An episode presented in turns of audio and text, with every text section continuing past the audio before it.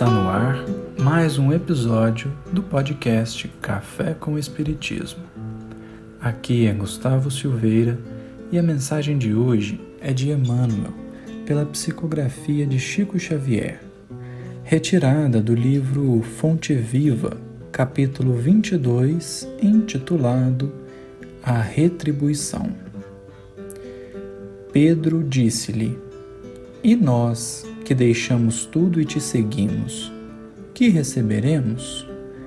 Evangelho de Mateus, capítulo 19, versículo 27.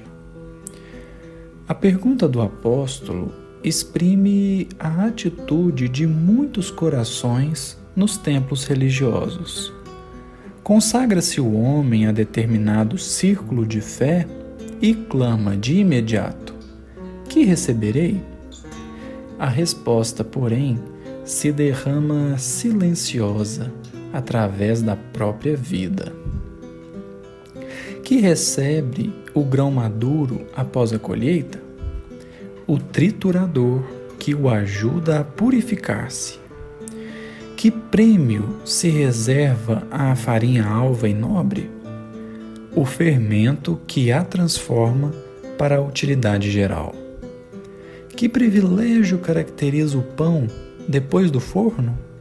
A graça de servir. Não se formam cristãos para adornos vivos do mundo, e sim para a ação regeneradora e santificante da existência. Outrora, os servidores da realeza humana recebiam o espólio dos vencidos e, com ele, se rodeavam de gratificações de natureza física, com as quais abreviavam a própria morte. Em Cristo, contudo, o quadro é diverso. Vencemos em companhia dele para nos fazermos irmãos de quantos nos partilham a experiência, guardando a obrigação de ampará-los e ser-lhes úteis.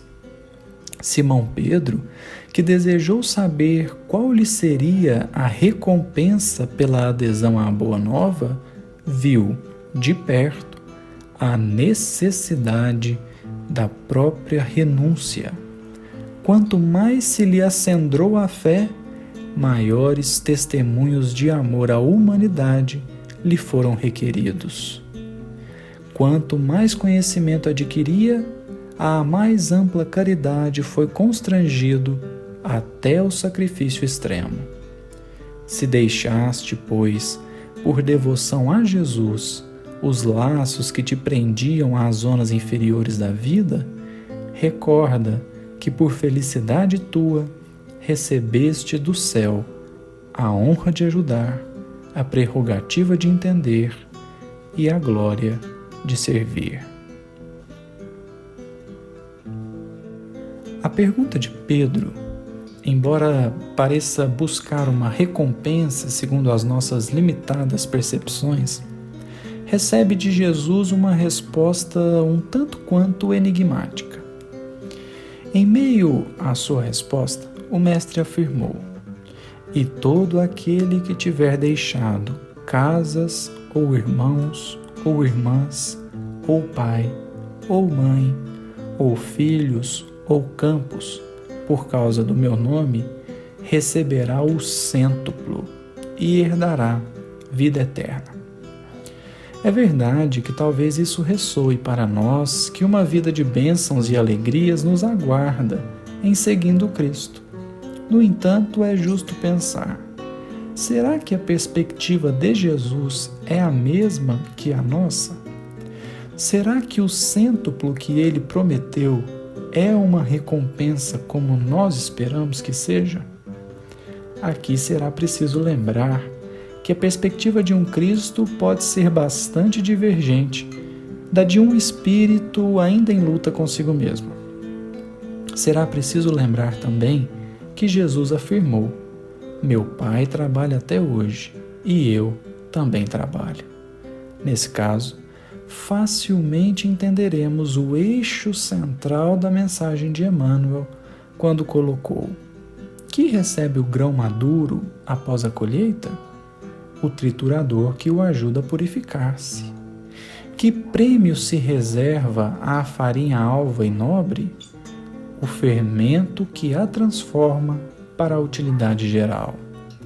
Que privilégio caracteriza o pão depois do forno? A graça de servir. Esperar uma vida monótona e ociosa após iniciar o apostolado com o Mestre seria, de certa forma, insensatez. Pelo contrário, em companhia de Jesus, ele nos levará, dia após dia, por caminhos a nos ensinarem o prazer de servir. Nesse caso, pode ser que a nossa vida fique materialmente difícil, que situações e pessoas nos desagradem. Talvez seremos conduzidos a momentos dolorosos e que pedirão de nós grandes testemunhos na fé.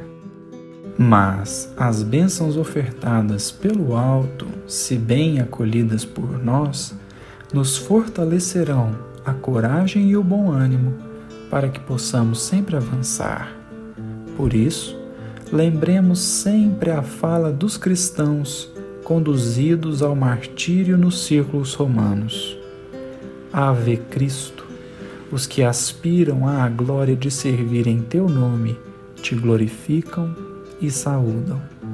Muita paz a todos e até o próximo episódio do Café com o Espiritismo.